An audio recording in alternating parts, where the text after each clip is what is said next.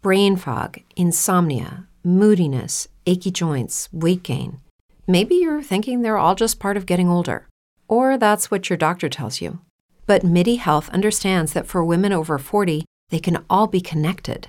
Hormonal changes that happen during perimenopause and menopause are at the root of dozens of symptoms women experience, not just hot flashes. MIDI specializes in compassionate care for women in menopause. Their solutions are safe, effective, and FDA approved. Plus, they're covered by insurance. A convenient telehealth visit with a MIDI clinician can be your first step to getting personalized care. They'll tailor a treatment plan for your symptoms and health history so you can get back to feeling great. 91% of MIDI patients get relief from symptoms within just two months. When your body changes, your care should too. Book your virtual visit today at joinmidi.com. That's joinmidi.com. Es cine con Andrés Arconada.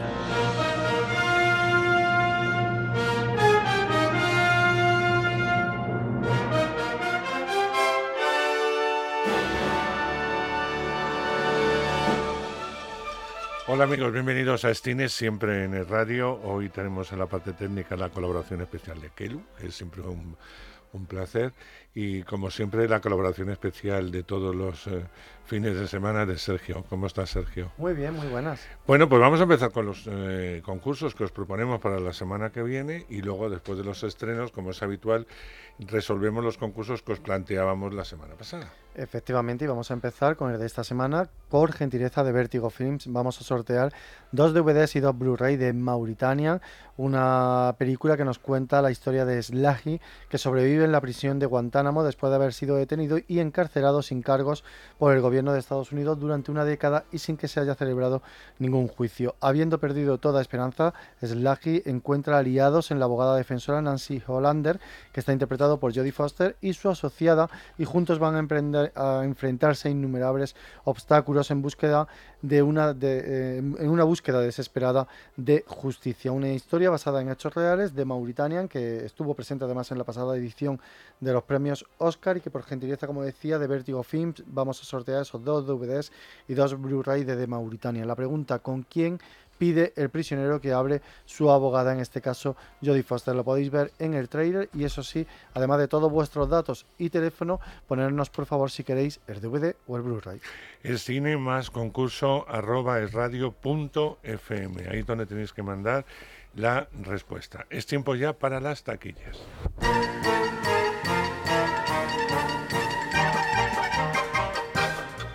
Pues empezamos, Sergio, con la norteamericana, como es habitual. Efectivamente, en el puesto número 10, Zola, una película que solamente se ha estrenado en el mercado doméstico, en este caso, que lleva un acumulador de 3 millones y medio de dólares. En el puesto número 9, Expediente Warren, obligado por el demonios, esta semana caída del 48% y un acumulado en Estados Unidos de 63 millones 900 mil dólares. Eso sí, a nivel mundial lleva ya casi 184 millones de dólares. En el puesto número 8, Peter Rabbit 2, A la fuga, una película que se estrena esta semana en España, pero que en Estados Unidos lleva ya cinco semanas con una caída esta semana del 42% y un acumulado de 37.700.000 dólares a nivel mundial 139 millones y medio de dólares. En el puesto número 7, el otro guardaespaldas, dos, cuarta semana, caída del 45%, un acumulado de 35 millones en Estados Unidos y en el mundo de 57 millones de dólares, muy lejos de los más de 150 millones que hizo la primera entrega. Cruella en el puesto número 6, película de Disney, séptima semana, prácticamente se mantiene igual,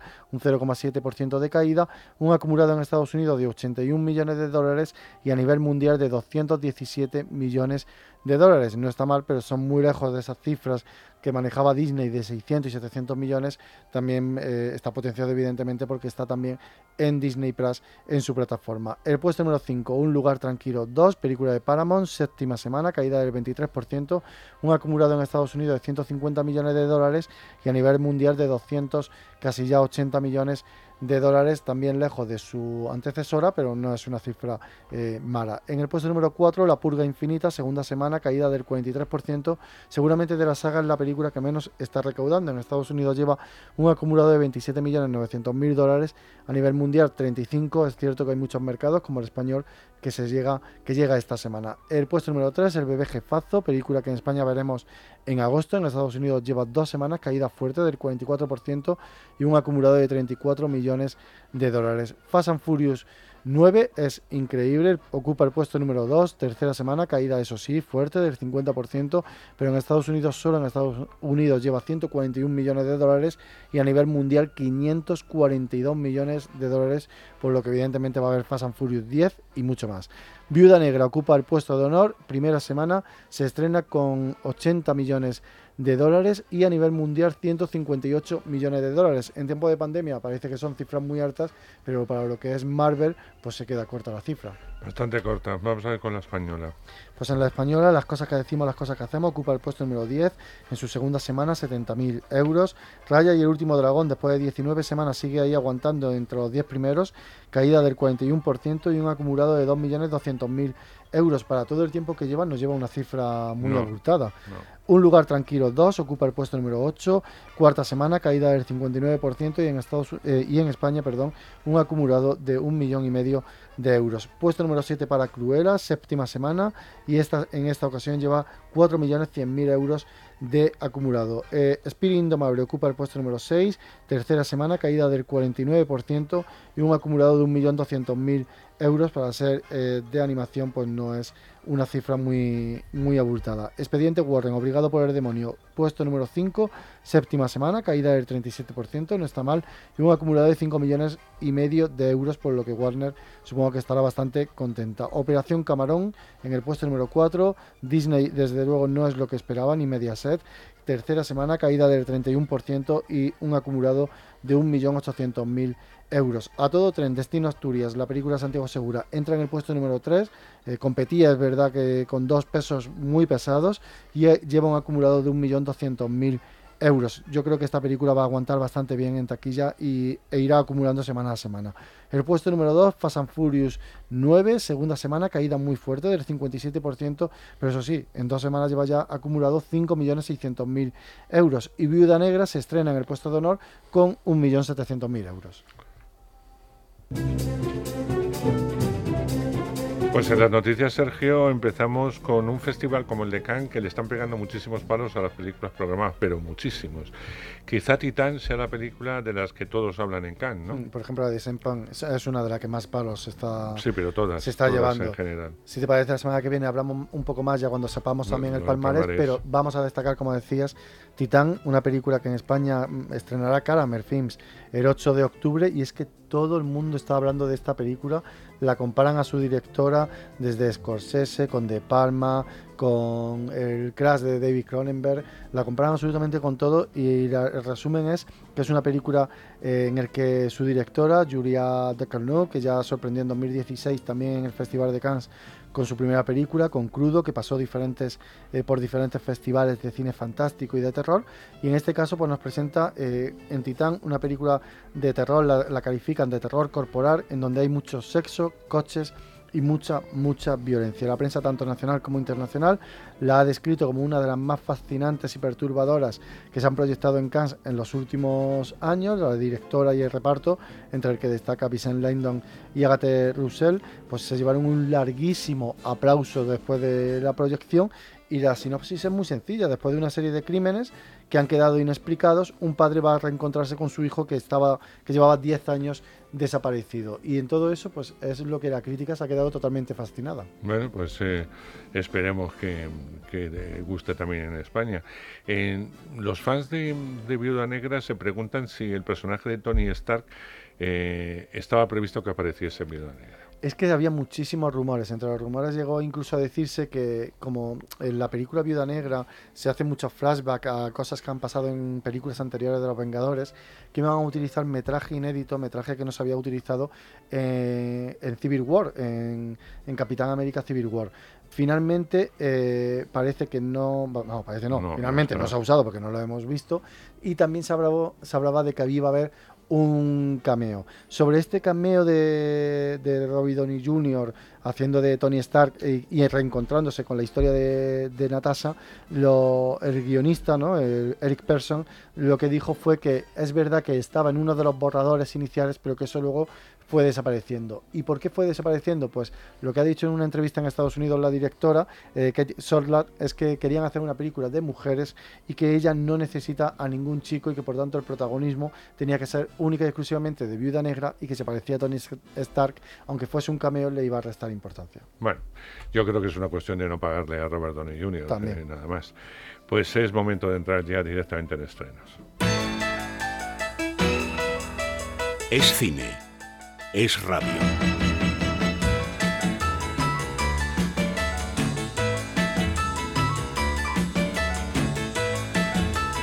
Bueno, pues entramos en los estrenos y nos vamos con cine familiar. Eh, las multinacionales están lanzando cada semana una película eh, familiar. La semana que viene llegará Spice Jam, que es otra película eh, también de mezcla de dibujos animales acción real, como es Peter Rabbit 2.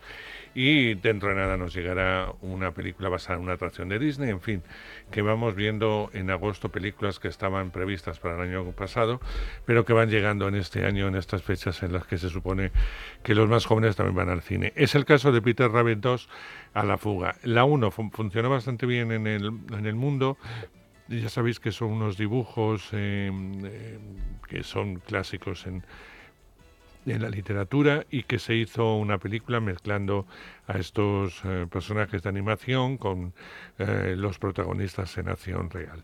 En este caso, ya sabéis que la película acababa con el compromiso de, de, ese personaje que no les gustaba al conejo y a sus amigas y con la chica que es la dueña de, estos animalitos. Así empieza, con la boda de ellos dos, con una tregua, y ella va, va a recibir una oferta millonaria para que sus eh, personajes eh, pues aparezcan en una saga literaria, mm, eso sí, con condiciones, pero una saga literaria que puede suponer el éxito y el dinero definitivo. Se van a trasladar a la ciudad, con, también con los animalitos, pero mira por dónde Peter Rabbit va a conocer a otro conejo que le va a proponer otra serie de cosas que nos puedo contar. A partir de aquí, pues a divertirse. Estamos hoy aquí reunidos para unir a Bea y Thomas en santo matrimonio. Te lo estás tomando muy bien. Es un buen hombre. Pero si tú le odiabas. Nos hemos hecho muy amigos. Recibiendo un nuevo progenitor. Bueno, no tanto. Un padre. ¿Padre? ¿Padre? Ni hablar. Tú no eres mi padre. Peter, Peter, el anillo. Ya, perdón. ¿Es usted la autora? La historia es de los conejos, yo solo la escribo. ¡Mira, papá! ¡Es Peter Rabbit! Ah, odio ser el protagonista de todo esto. ¡Es un traviesillo! ¿Qué? ¿Eres Peter? Eso depende de quién lo pregunte. ¡Peter! ¡No busques problemas! ¿Lo ves? Me tiene manía. La purga infinita. ¿Esta es ya la cuarta o la quinta, Sergio? Eh, he perdido, creo que es la cuarta. Es la cuarta, sí. Em, bueno, eh, vuelvo a proponer lo mismo, pero con un toque final, ya que la purga no solamente se limita a esa noche de 12 horas donde los ciudadanos pueden hacer lo que les da la gana, incluso el asesinato, pero en esta ocasión em, parece ser que no, que va más allá y en principio también tiene un final mucho más cerrado que las anteriores, aunque no descartan, claro, que si tiene éxito a nivel mundial, pues son películas bastante baratas de hacer, pues se sigan haciendo seriales como Expediente Warren. Yo creo que no, que con esta y viendo la, la taquilla norteamericana van a poner, por lo menos a nivel eh, cine, yo no sé muy bien a nivel plata. Pero habrá que ver lo que, lo que hace a nivel mundial porque la saga la verdad que ha sido muy, muy secundada y, y es la quinta, la quinta entrega porque hubo una cuarta que, que hablaba de las elecciones, que era como una precuela. es verdad, que era como una precuela. Eso es. Bueno, pues aquí no, aquí seguimos con otros personajes, con otras historias y con eh, lo que propone, ¿no? El asesinato, el libre albedrío durante esas 12 horas, pero va a ir más allá. Es que si os cuento más, os cuento la peli. La purga infinita. La purga anual termina en 3, 2, 1.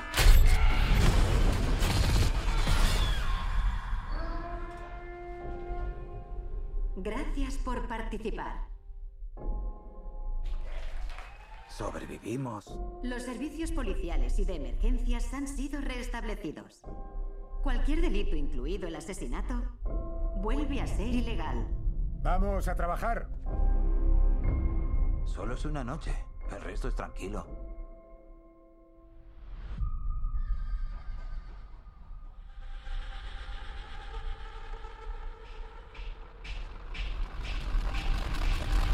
Nos vamos ahora a la plataforma Amazon porque hay una estrella cinematográfica como es Chris Pratt ha puesto mm, su rostro y su hacer a la guerra mm, del mañana y se puede ver, como os decía, en la plataforma Amazon. La historia se sitúa en un futuro cercano en el que la humanidad está perdiendo una guerra contra alienígenas invasores y para cambiar el rumbo, un grupo formado por los mejores científicos de la Tierra preparan soldados del pasado para esta lucha. Un hombre, en este caso el personaje de Chris Pratt, será entonces reclutado en esta guerra futura en la que el destino de la humanidad dependerá de su capacidad para enfrentarse a los fantasmas de su pasado. Ciencia ficción, aventura, estrellas, actores consolidados como J.K. Simon y entretenimiento en Amazon. Vale, ninguno sois hijo mío. ¿Alguien ha visto a morir?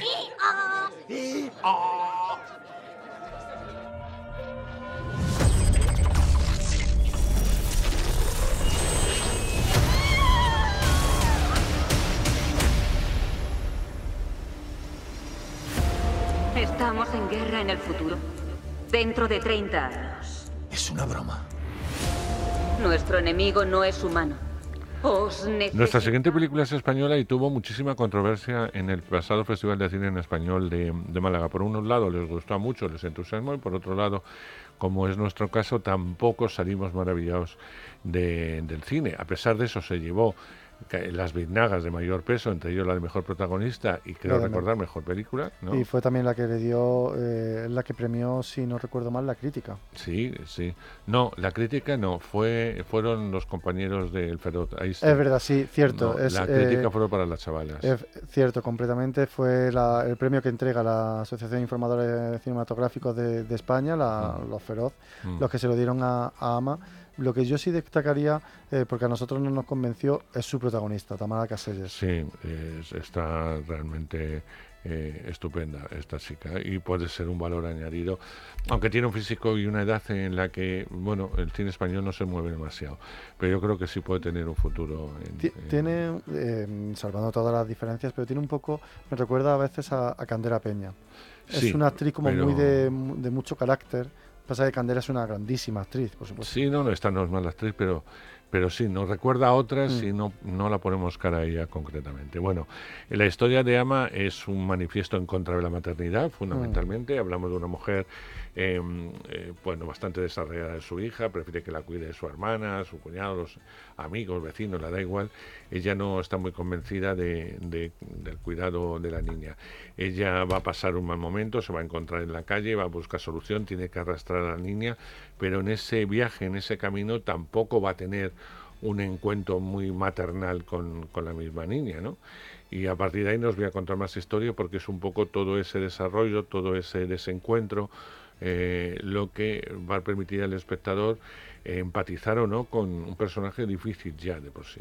Empatizar, yo creo que nadie empatiza con la protagonista, se lo decía, ahora lo vamos a escuchar en la, en la entrevista a la directora y ella misma lo reconocía, pero porque ella quiso hacer lo que, lo que comentabas tú bien, es decir, un alegato contra lo que ella considera que es el estándar de, maternidad, pero que yo creo que ningún espectador conecta con la protagonista. Como cinéfilos, pues sí podemos ver ese, ese talento que, sí que le vemos a la actriz. Sí. Bueno, pues eh, se estrena esta semana y mm, vamos a oír un poquito de Ama y luego la entrevista que mantuvo Sergio con su protagonista eh, que es eh, Julia de Paz. Y no, es la directora. Perdón, la directora Julia de Paz y con su protagonista Tamara Casellas.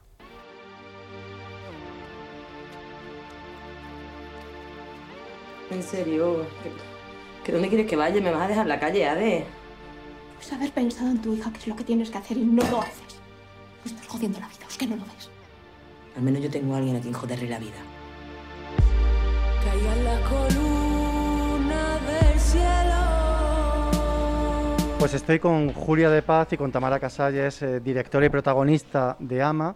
Eh, Ama, una, una película que empezó hace mucho tiempo, siendo originalmente un corto que gracias a, a la buena acogida de público y de crítica y a los premios recibidos se ha convertido en un largo. Julia, hace años cuando estabas preparando el corto, ¿te imaginabas estar años después aquí en el Festival de Málaga y ya en formato, en formato largometraje de AMA?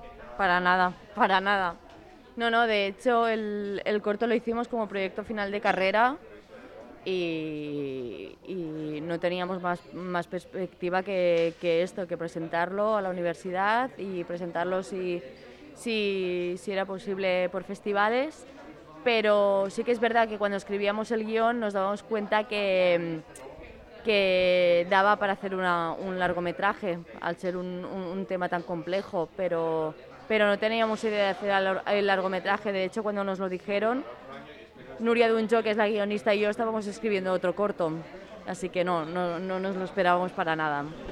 Has contado con prácticamente todo el equipo, eh, no solamente artístico, sino técnico, creo que han repetido en este largometraje, entre ellas Tamara, que nos dejó cautivados con, con esta Pepa, una Pepa que a lo largo de los años yo me da la impresión de que no te ha terminado de abandonar, que ha ido creciendo contigo y que cuando te has enfrentado de nuevo a las cámaras para hacer el largo la tenías muy presente. Sí, la verdad que sí. De hecho, fue muy triste dejarla al final. Eh, sí, eh, al final pasa eso. También como el proceso de investigación fue muy largo para el corto y todo, o sea, ya, ya era un personaje que estaba muy interiorizado eh, también saber que, te, que, en un largo tienes la posibilidad de tener un abanico de colores que no puedes tener en el corto, ¿no? Entonces, eh, no es que lo, aparte de que lo tuviese interiorizado, mmm, fue mucho más complejo y mucho más completo y claro, eh, esa es la ventaja que tiene hacerte, hacer un largo. ¿Cómo se afronta un... Como nuevo cliente de Western Union, puedes disfrutar de una tarifa de envío de 0 dólares en tu primera transferencia internacional de dinero en línea. Envía dinero a los tuyos en casa de manera rápida, fácil y conveniente. Visita westernunion.com o descarga nuestra app hoy mismo y tu primera tarifa de envío corre por nuestra cuenta. Aplican ganancias por cambio de moneda. No disponible para tarjetas de crédito y envíos a Cuba. Servicios proporcionados por Western Union Financial Services Inc. NMLS 906983 o Western Union International Services LLS NMLS 906985. Un personaje así porque, no sé, me da la sensación que no es precisamente con método, sino que este personaje se interpreta desde las tripas. Bueno, eh, sí, es muy de muy de aprovechar también, bueno, lo que yo también doy como actriz, ¿no? Que es algo que, que ya lo tengo de base y mm, igualmente eh, bueno, a, mí me dicen mucho como actriz de raza, ¿no? Como esta cosa que sale de las tripas, pero realmente es que Pepa es un personaje impulsivo, un personaje que no piensa las cosas, un personaje que solo actúa, era necesario, obligatorio. Eh, al final que, saliese que saliese de un poco desde más desde lo visceral en lugar de, de lo mental, ¿no? Julia, un personaje que no sé si supongo que sí eras consciente que no todos los espectadores o casi ninguno empatizamos con ella. Es decir, nos encontramos una protagonista que lleva la historia y que el espectador no termina de empatizar con ella porque es un personaje difícil. Bueno, creo que el hecho de que, de que no se empatice ya, ya forma parte de, de la magia de, de la película, porque si la gente no empatiza es por algo, es decir, eh, estás delante de una madre no normativa de una madre que no cumple ¿no? El, el, mito de la maternidad. Entonces, si, si, la rechazas es por algo, es por qué, qué concepto tienes de, de, de, la maternidad, ¿no? Y es lo que, lo que jugamos en la película con esto, de hacer una crítica de, de cómo nos educan de cara a la maternidad. De hecho, eh, nos da la sensación de que a nuestra Pepa le queda grande ser madre, ¿no? Eh, y de ahí que vaya tomando decisiones que no muchas veces son las más acertadas, por lo menos para, digamos, el cuidado de, su hija y de ahí que surja este no empatizar del todo con, con Pepa. Mm. Bueno, yo creo que la cosa es que nadie nos enseña a ser madres y se nos pide ser, ser unas madres perfectas, ¿no? Entonces, si se le queda grande, eh, bueno, se, se, le queda grande en función de, de cómo entendemos la maternidad, de que lo tiene que dar todo por los hijos e hijas tiene que perder toda libertad, tiene que, mm, que perder identidad y, y, lo que estamos defendiendo en, en, esta, en esta película es que no tendría que ser así. Entonces, sí, le es grande la maternidad, sí, claro, nadie le ha enseñado a ser madre, aunque ella es, es madre a su manera, que también está bien. Ella lo que siente, eh, Tamara, es eh, mucha soledad, me da la sensación, y mucha eh, sensación de injusticia, ¿no? Ella siente como que el mundo no se está portando bien con ella. Es cierto que viene de una historia familiar tremenda, en el que seguramente tuvo que madurar antes de, tiempo, pero la sensación que tiene ahora ella es de, eso, de soledad y de injusticia, es como lo veo.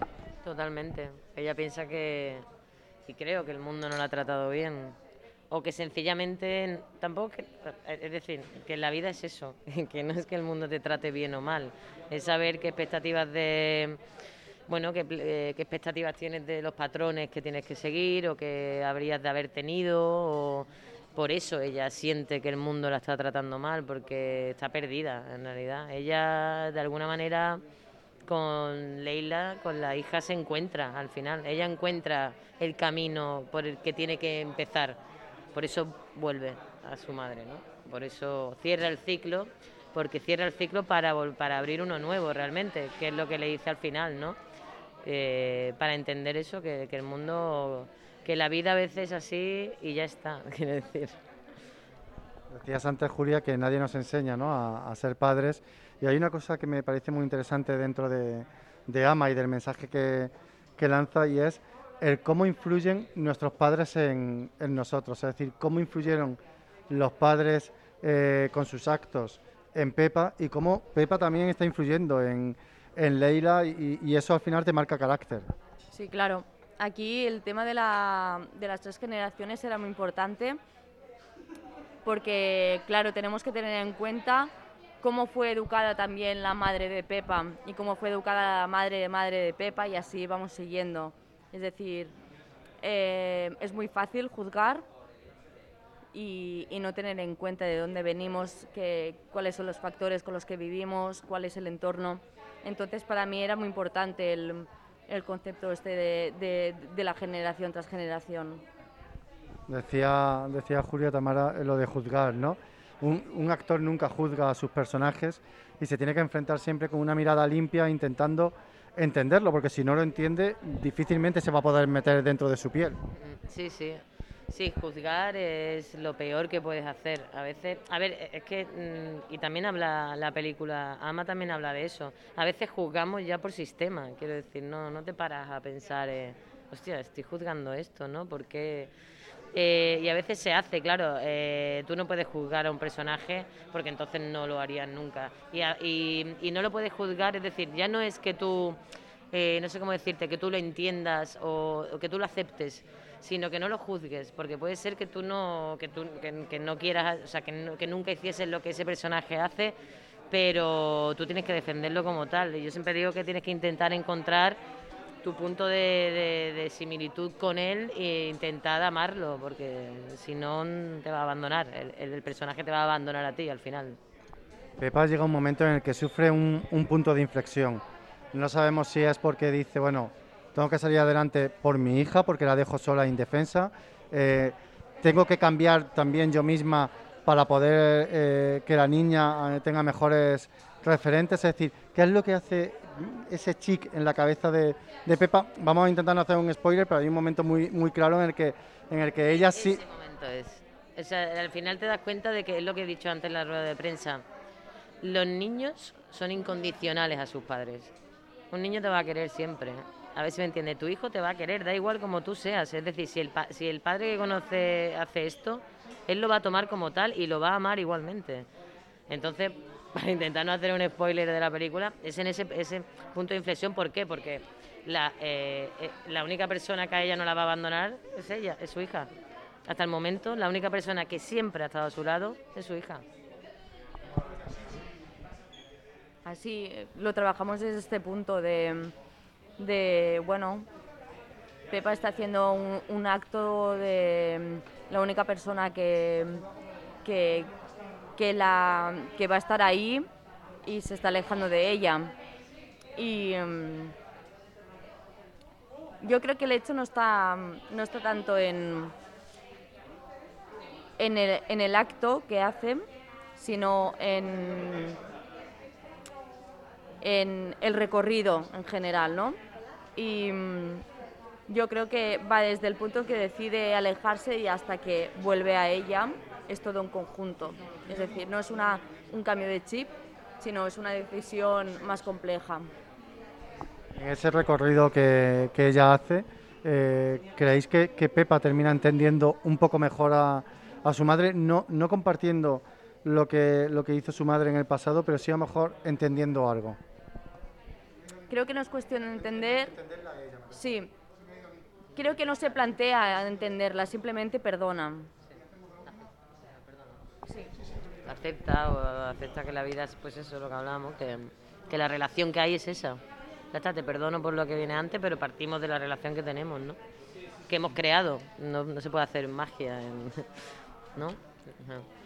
¿Qué supone para ti, Julia, estar en, el Festival de Málaga presentando AMA y en la sección oficial, que no estamos hablando de una sección paralela, sino en la sección oficial, que Málaga siempre se ha caracterizado por precisamente dar la oportunidad a, a debutantes, eh, compartiendo, digamos, competición con, pues bueno, tenemos este año, por ejemplo, a Agustín Villalonga. Sí. Aún no, es decir, lo estoy digeriendo aún y de hecho el otro día que compartí espacio con, con Agustín Villaronga, con Judith Coley, estaba como, ¿en serio? Estoy aquí. Eh, no te sé responder mucho porque aún lo estoy digeriendo. Yo creo que dentro de unos días mmm, seré más consciente de, sí, seré más consciente de, de lo que ha pasado. Ahora mismo no lo soy. Tamara, te, te, descubrí en el corto de, de Ama, me, me, gustó mucho el, tu interpretación, una interpretación, antes hablabas, ¿no? de una interpretación de raza. Te veo una actriz que, que, le sabe dar a sus papeles mucha personalidad y, eso, y mucha verdad, que eso al final es lo, lo, lo importante. Eh, si no me equivoco, creo que este es tu, tu primer papel protagonista absoluto de, de una película. ¿Cómo, ¿Cómo lo estás viviendo? Pues ahora mismo con un poco, con mucha ilusión, pero bueno, yo soy un poco tardía también para... Ella me tuvo que llamar dos veces para decirme que estamos en la oficial de Málaga, Tamara. Digo, ah, ah, espérate, claro, espérate.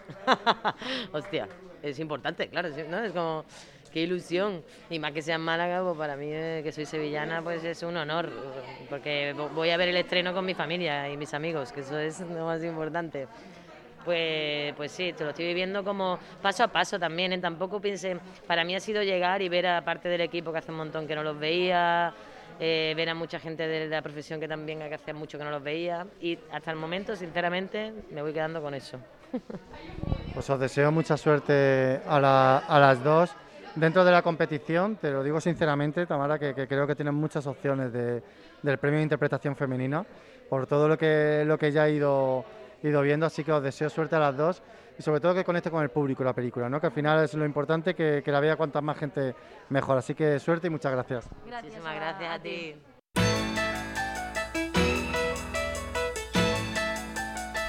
Ya sabéis, cine francés todas las semanas, o casi todas en este caso, nos viene en forma de las apariencias. Es un, bueno, algunos críticos la califican de thriller, yo creo que es es un drama eh, fundamentalmente con toques eh, oscuros, por decirlo de, alguna forma. Hablamos de un matrimonio francés que vive en Viena, ella trabaja en el Instituto Francés de la ciudad, él es director de la ópera, ambos tienen un hijo, el pequeño Malo. Aunque sus vidas aparecen absolutamente perfectas, un día ella descubre que su marido le está siendo infiel con la profesora de canto de su hijo. Eh, evidentemente esto la va a hundir, la va a, desesperar. Eh, pero no va a dejar ver su dolor, eh, por supuesto la traición, en todo ese entorno burgués en el que están acostumbrados eh, a vivir. Pero ella tiene una venganza, eh, está preparando una venganza y va a ser fuerte. Hasta ahí leemos de las apariencias. A mí no me entusiasma, me parece un guion muy frío y ellos, los actores están bien, pero mm, yo creo que eh, como que distancia, distancia, distancia de la historia y es difícil meterse en la misma porque es casi como si una cámara les filmase, pero no entramos en el mundo interior de estos dos personajes, o al menos yo no entro. Yo estoy con sentimientos enfrentados con esta película. Es cierto que, por ejemplo, los personajes me los presenta bastante bien. En una escena inicial ya te deja claro que ella viene de una familia humilde a través del retrato de, la madre y que por eso ella se ha acostumbrado a esa vida burguesa, a esa vida acomodada. Que no quiere dejar. Y que no quiere dejar porque su marido haya cometido lo que ella considera en ese momento un, un desliz. De ahí el título de la película. Lo que pasa es que la primera hora de la película es todo muy predecible. Y sin embargo, en la última media hora eh, sí tiene algunos giros de guion que sí es la parte que más me interesa. Creo que si lo hubiesen eh, compactado más, porque dura casi una hora 45, una hora 50, mm. eh, le hubiese quedado mejor. A lo mejor con otro montaje hubiese quedado una mejor película, porque ya digo, los últimos 25 minutos de película en esos giros de guion es la parte que más me interesa. Sí, la parte final, un poco la mm. parte de la venganza, etcétera. Bueno, pues vamos a escuchar un poquito de las apariencias. Monliver, usted es una de las figuras más destacadas de la comunidad francesa instalada aquí, en Viena. ¿Qué hora es? Ah, madre mía, qué rápido pasa el día. Es conocida por ser la esposa del ilustre Henri Monliver. ¿Dónde está mi diva? Formamos una comunidad, estamos unidos. Si pasara algo, lo hablaríamos. Nos ayudaríamos. ¿Os quedaréis dos años más en Viena? Pues sí. Pero eso es fantástico. Estamos encantados. ¿Cómo me alegro. ¿Cómo logra gestionar tanta felicidad? ¿Logra mantener los pies en la tierra? ¿Sabéis dónde está Henry? Creo que ha ido a ver a los niños. Vamos hasta Corea del Sur. Ya sabéis que nos llega cine de, este país. Eh, y normalmente suele ser cine de acción o policíaco, que a mí me gusta y lo defiendo. Pero también de vez en cuando, bueno, ahí está Parásitos, ¿no? Eh, nos llegan películas con un tono distinto, un tono más íntimo. Y es el caso de La Mujer que Escapó. Es verdad que también si, si os metéis en la plataforma Netflix, vais a ver muchas películas que vienen de Corea del Sur y que pueden tratar temas no similares, sí eh, cercanos al género, o sea, al género dramático, no de acción. Este es el caso de, de esta protagonista, es la historia de una mujer que mientras su marido se encuentra en el extranjero por un viaje de trabajo, vuelve a conectar con tres de sus antiguos amigos con los que había perdido el contacto tras su matrimonio y en ese encuentro ella va a ir ganando en profundidad y sobre todo en saber lo que ha perdido o lo que ha ganado. Eso lo vais a descubrir si decidís ver La mujer que, eh, escapó. No tenemos eh, sonido en castellano, con lo cual imaginamos que en principio irá solo en versión original. No eh, es el caso de una canción irlandesa que imagino que los que tenéis en vuestra ciudad circuito de original y de y de versión doblada, eh, pues eh, va a llegar eh, esta cinta de origen inglés, porque bueno, está producida entre Irlanda y el Reino Unido. Una canción irlandesa nos cuenta la historia de Jamie Dornan, ya sabéis, famoso en el mundo entero por ser el protagonista de 50 sombras de gay, de Holiday Grandeur, que entre otros ha sido protagonista de Los Borgia, e interpretan a dos obstinados eh, y jóvenes amantes del Irlanda rural cuyas familias se encuentran en disputa por una franja de terreno muy codiciada que separa sus, eh, sus granjas. Anthony, que se llama el protagonista, se pasa el día trabajando en el campo agotado por el constante menosprecio de su padre, y un día su padre le amenaza con desheredarle y entregarle la granja familiar a su primo estadounidense Adam. La joven Rosemary, y pues, al principio parece guardarle rencor a Anthony por las múltiples ocasiones en que éste la avergonzó la infancia, pero las chispas pronto van a saltar entre ellos. Su madre, Aoife, se esfuerza por unir a las familias y apartar sus diferencias antes de que sea demasiado tarde. Bueno, pues justo cuando Anthony parece reunir el coraje para enfrentarse a sus sentimientos reprimidos hacia Rosemary, su primo Adam interviene con un plan que incluye unas 24 horas mágicas en Manhattan. ¿Cuánto hay de verdad en eso de que el amor verdadero siempre gana? Pues lo tendréis que ver en el cine. Comedia eh, romántica para los que gusten este tipo de cine, solo y exclusivamente. Bienvenidos a Irlanda. Érase una vez dos granjas. La granja Maldún, donde vivía Rosemary, y al final del camino, la mía. Estas verdes praderas y nosotros. Supongo que eso me mantiene aquí. Cuando dice esas cosas. No es normal. Me da igual. Rosemary, nos conocemos desde hace mucho tiempo. ¿Te casarás conmigo? En plataformas se estrena Deep, eh, una película de origen tailandés, una película que mezcla el thriller y el terror, que ha tenido un éxito brutal no solamente en Tailandia, sino también en aquellos países donde la plataforma ha decidido, ha decidido estrenarlo y la verdad es que la está anunciando con muchísima fuerza y con muchísimo eh, apoyo, con lo cual imagino veremos un poco lo que pasa en semanas sucesivas. Puede ser uno de los éxitos eh, fuertes de Netflix. Em, Deep eh, habla del insomnio y del insomnio crónico, porque este se puede llegar a convertir en una lucha por la supervivencia cuando cuatro estudiantes de, de, medicina participan en un experimento neurocientífico secreto llamado DEEP. ¿Dónde está el truco? Bueno, pues si se mantienen despiertos ganan una fortuna, pero si duermen más de 60 segundos seguidos mueren. Cuando el proyecto DEEP empieza a tomar derroteros siniestros, los cuatro estudiantes y la hermana pequeña de Jane, una de las protagonistas, se ven atrapados en una apuesta desesperada a vida o muerte que acabará por determinar su destino. Para amantes de riesgo, para amantes de lo fuerte, DEEP. Una farmacéutica alemana ha estado en contacto conmigo. Buscan voluntarios para una nueva investigación médica. How much money will I get? 100,000 baht. There is one thing you should know first. You must not fall asleep. Ever. Miren el lado bueno. Aproveche las 24 horas. No desperdicie un segundo. Estás en Deep, ¿cierto? Yo también. Él es Win. Siempre está en las fiestas de élite. Ella es Sim, la famosa bloguera de belleza. Brazo de Oro. Esta se estrena en la plataforma de Movistar. Es una comedia. Hablamos de una eh, caminera muy especial, así casi la imagen tópica, ¿no? Forzuda, ruda, eh, está muy, muy metida en todo el rollo camionero y por supuesto en los llamados pulsos eh, femeninos, ¿no?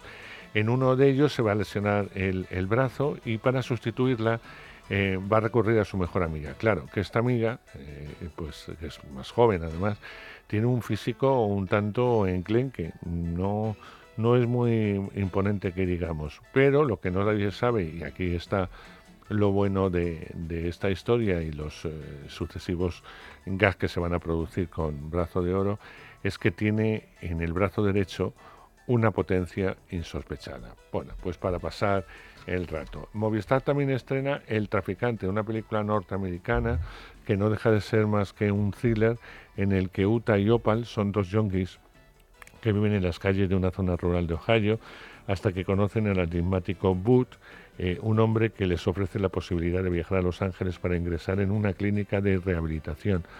Pese a sus ilusiones, no tardarán en descubrir que la clínica es en realidad un pretexto para un oscuro negocio. Podéis imaginaros de qué va esto. El traficante. Llevas consumiendo 10 años.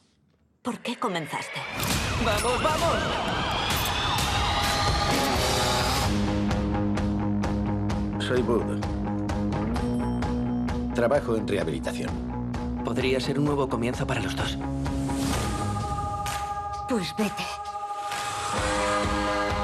Tranquilo, no te meterás en un lío. No es fácil pedir ayuda.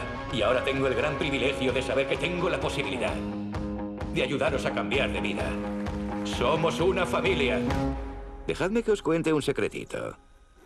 Desde 2008, todas las aseguradoras médicas deben ofrecer tratamientos para los adictos a ciertas sustancias. En la industria del tratamiento a eso lo llamamos la fiebre del oro.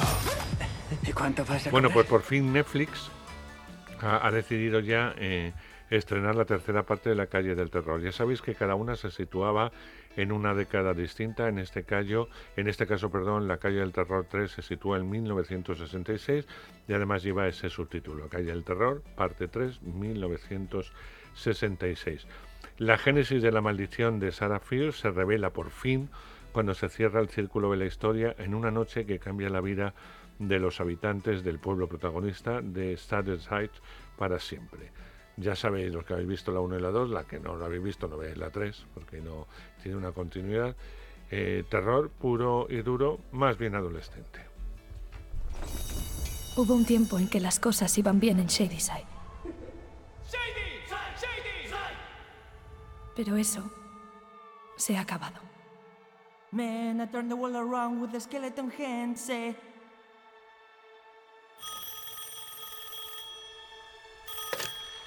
Diga, Sigues viva.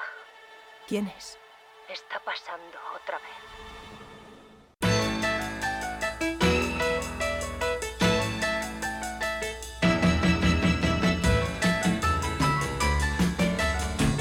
Saben lo contento que estoy. Eh, por hablar de una peli que vi en el pasado festival de, bueno, festival, la muestra de cine español de Carabanchel, que se inauguraba con, con esta peli, con Amalia en el otoño, que después pasó a la plataforma Flixole y que parecía que no iba a tener su estreno en salas. Bueno, pues eh, de pronto hemos visto que sí, que se estrena, que, eh, su estreno va a significar que vamos a poder ver una película bonita, una película para un público eh, que la bueno, la verlo todas las edades, porque todas las edades están reflejadas en esta, en esta peli. Pero sobre todo, ese público que no está acostumbrado a plataformas, que no, no sabe cómo bien cómo entrar ni cómo se maneja por internet, va a poder ir a una sala tradicional a ver una historia que le puede tocar, eh, porque nos puede tocar absolutamente a todos. Es una historia optimista, porque es una historia bastante optimista, hablo de Amalia en el otoño, en la que una mujer en un momento dado de su vida decide, ¿por qué no?, eh, irse a una residencia para que la cuiden, para que la atienden, y va con cierto miedo. De alguna forma su hija no está muy de acuerdo, eh, su nieta la anima un poco más, y ella se va a encontrar en un espacio que no es tan cerrado, sino que es un espacio de libertad, se va a encontrar con compañeros que le van a dar felicidad, y, y en medio de todo esto va a surgir eh, la pandemia, esta pandemia que hemos sufrido y que de alguna forma, eh, y sin ninguna forma, seguimos sufriendo en, en la actualidad. A mí me gustó mucho la peli, la vi con muchísimo interés y sobre todo el reencuentro en pantalla grande, eh, que así la vi, con una actriz a la que sigo, adoro mm, y, todos mis adjetivos se quedarían cortos para, para hablar una de las más grandes actrices que tenemos en España, ¿no? tanto en cine como teatro como televisión. Es que ha hecho todo menos circo, que yo sepa. eh, ha hecho todo, me está viendo señas, que a lo mejor también. Ella es María José Alfonso. Pero vamos a oír un poquito antes de Amalia en el otoño. En el otoño de la vida, en el tiempo de la memoria, cuando miramos atrás y recordamos las ilusiones perdidas, Te he buscado una residencia. Vas a estar muy bien atendida. Precioso. Mañana mismo me venía yo aquí a vivir. ¿Por qué no te vienes? el destino todavía te tiene reservadas sorpresas. Bueno, dejemos esto porque se me está ocurriendo un plan. Ay, no, por Dios, otra vez no. Es un nuevo tiempo para la esperanza. Querida Amalia, querida María José Alfonso, ¿cómo estás, querida? Pues divinamente. Sí, ya te veo. Estoy, estoy estupenda, estoy fenomenal. Además intento estarlo, intento cuidarme, intento no tener miedo e intento mm, respetar las normas que nos, que nos rigen y verdaderamente, como decía Ortega Cano, dentro de la tragedia estamos normales. Pues sí, eh, que O no es poco, que- ¿eh? que no es poco, Que no sí, es sí. poco. La última vez que nos reencontramos fue en, en la muestra de cine español de Carabanchel, donde Sí. pasamos un día muy agradable.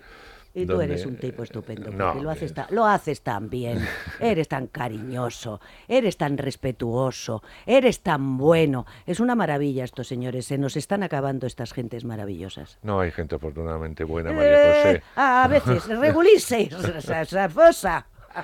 Me gustó mucho reencontrarme contigo, no, no solamente por volverte a ver, sino eh, fundamentalmente en el cine, en la pantalla grande, en una historia muy tierna, porque es una historia muy tierna. Bueno, es una pero muy- historia pero es llena una de, historia muy de esperanza.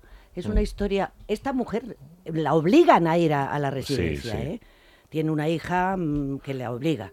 Ella se resiste y de pronto se encuentra con una casa que no es lo que ella esperaba, que es una casa donde tiene mm, amigos, donde puede salir y entrar, donde es divertido, donde tiene unos compañeros que son muy divertidos y donde, mm, pues, que no es un cementerio de elefantes, que es una casa para vivir, Mm. no para morirse.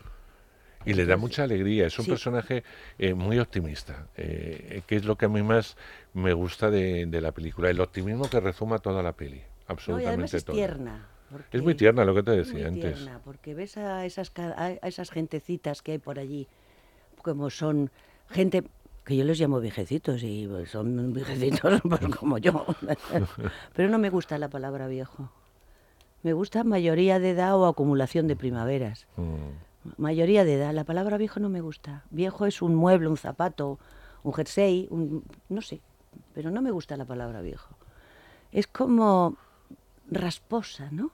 Mm. No, no me gusta la palabra viejo. Sí, como antigua. Eso, sí, no, era como raro. Malamente. Tienes a dos compañeros de viaje estupendos. dos Hombre, actores, estupendo, me he divertido Manolo mucho. Manolo, Víctor, eh, Manolo. Zarzo y Máximo Valverde, que me, eh, me alegraron, me alegraron la vida en ese rodaje, por supuesto. Yo espero que a ellos se, se la alegrase yo, pero me alegraron los rodajes porque son una maravilla. Una maravilla de divertidos, de buenos compañeros, de, mm, generosos. Pues, lo pasé muy bien, verdaderamente. Eh, una, una película que yo creo que llega en un momento eh, bueno, en el que eh, en el verano mucha gente decide llevar a sus mayores, llevar a- a estos, estas personas con muchas primaveras, como decías tú, a residencias porque les molestan en las, eh, en las vacaciones. Eh, estos mayores que a veces también viven solos, sin, sin nadie Sí. alrededor, eh, que siguen valiéndose por sí mismos y que tienen las fuerzas suficientes como para acercarse al cine, que a lo mejor Y hay muchas gente veces que no tienen quería ir y luego se queda, ¿eh? Sí, porque se Luego encuentra a se gusto. encuentran eh, con, con, con- con amigos y se encuentran que, que- que pueden hacer cosas, que están distraídos, que pueden salir, entrar, eh, jugar al ajedrez, que cosa que ellos solos a lo mejor no pueden, o mm, no lo sé, o hacer gimnasia, porque la vaguería de estar solo es, m- es muy tremenda. Y si te encuentras con gentes que, que te hacen, o que bailan, o, o que hacen, pues esto te anima, ¿no? Mm. Entonces, yo, yo creo que está muy bien. Deberíamos cuidar más a la gente mayor, esa es la verdad. Yo creo que hay que socializar, de alguna Sí. forma el ser humano está Sí. para socializar. Y, y a veces, pues las circunstancias de la vida, las grandes ciudades es muy complicado. Vivir en un pueblo, una ciudad más pequeña, uno se comunica un poco sí, más. porque todavía son pero- puertas abiertas. Pero aquí es complicado. Sí, porque todavía hay puertas abiertas en los pueblos y se presta uno al perejil sin... sin Señora María, ¿me da usted un Mm. poquito de perejil? Sí, hija, ven. Claro. Y mm, no sé, y la gente se sienta en la calle y es otra forma de vida, es verdad. Sí. Te vuelves a encontrar con el cine. Eh, Pues de sí. alguna forma. Sí. Te reencuentras, ¿no? Sí. Porque vas y vienes, como digo yo. Sí. Te reencuentras con el cine. Em, ¿Te ha gustado el reencuentro? Mucho me... Mira, Andrés, ¿sabes lo que me pasa a mí? Que cuando estoy haciendo una cosa me apetece hacer la otra. Soy como un pajarito que vuela. Cuando estoy haciendo mucho tiempo teatro, ¡ay, qué ganas de hacer televisión! ¡Ay, qué ganas de hacer cine!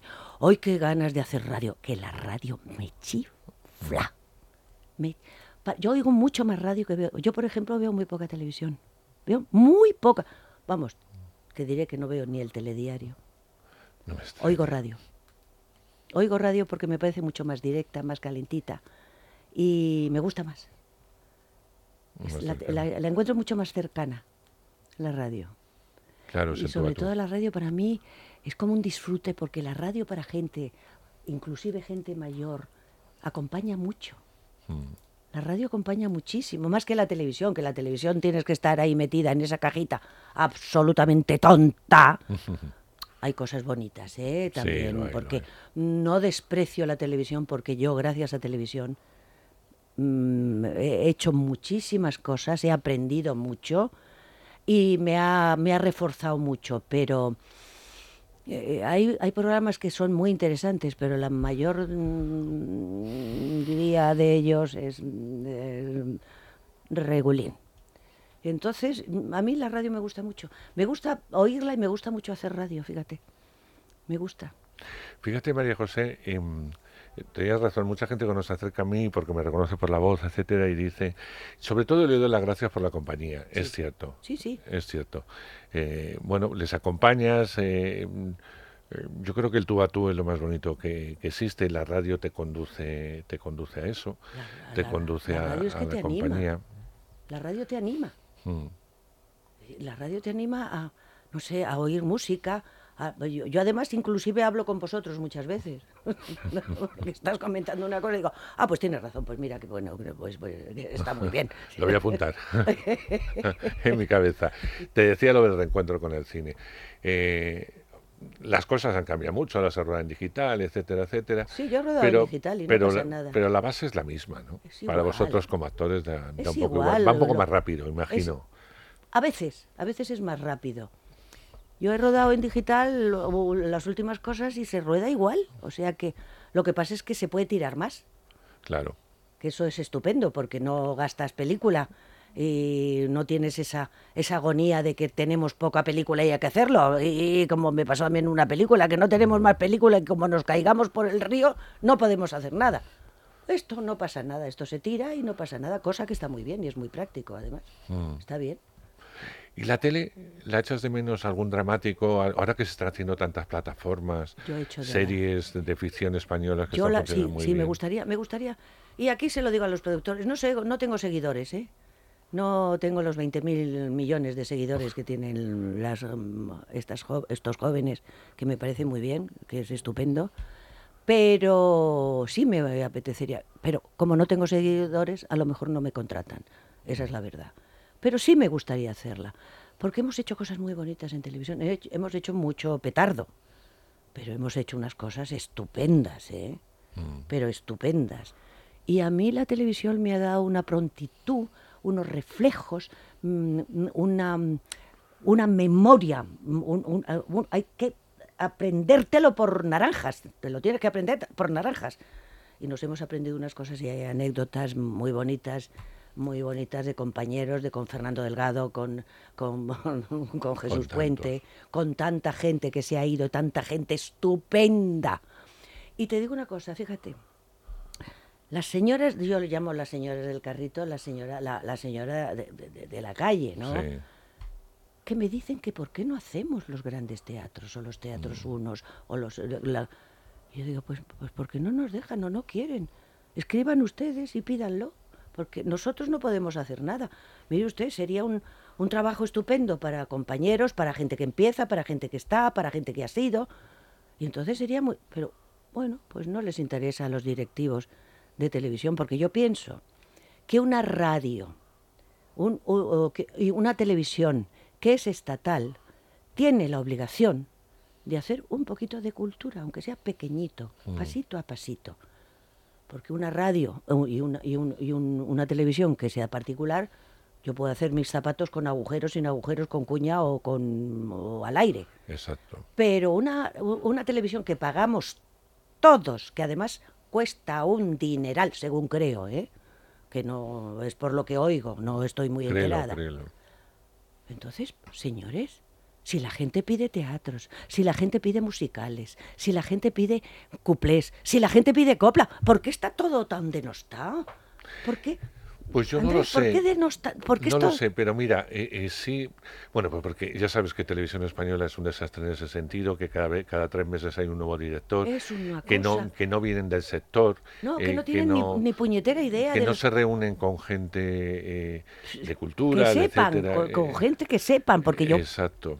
A mí me nombran, cosa que no ni pienso, además, ni me apetece. Me nombran directora general de un sitio y aunque yo no sepa, me, me- me rodeo de gente que, que, que sabe, ¿no? Sí, pero no es el caso, no es el caso. Eh, tenemos un ministro de Cultura que no va nunca al teatro. Sí, pues ya ves. Ni al cine español. Pues ¿Tú lo has visto en algún estreno? No, ¿Lo has no, visto no, en y a lo en mejor no lee tampoco. En alguna y a lo mejor tampoco lee. Eh, eh, yo hasta ahí ya no puedo llegar, pero lo que te puedo asegurar es que no apoyan ni el cine ni el teatro.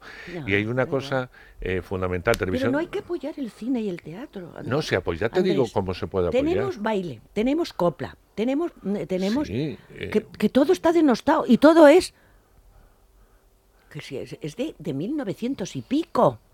Sí, que pero no que, es- que al no es igual, pero que al, que al igual que la 2 de vez en cuando emite las óperas que se, que se celebran Sí. en, en el Real, eh, se puede emitir teatro, eh, pero, eh, pero hecho en televisión. A mí no me gusta el teatro filmado en teatro, queda fatal. Es- porque vuestro lenguaje, Eh, no, no, en es le- el vuestra forma y es el un lenguaje, corporal distinto.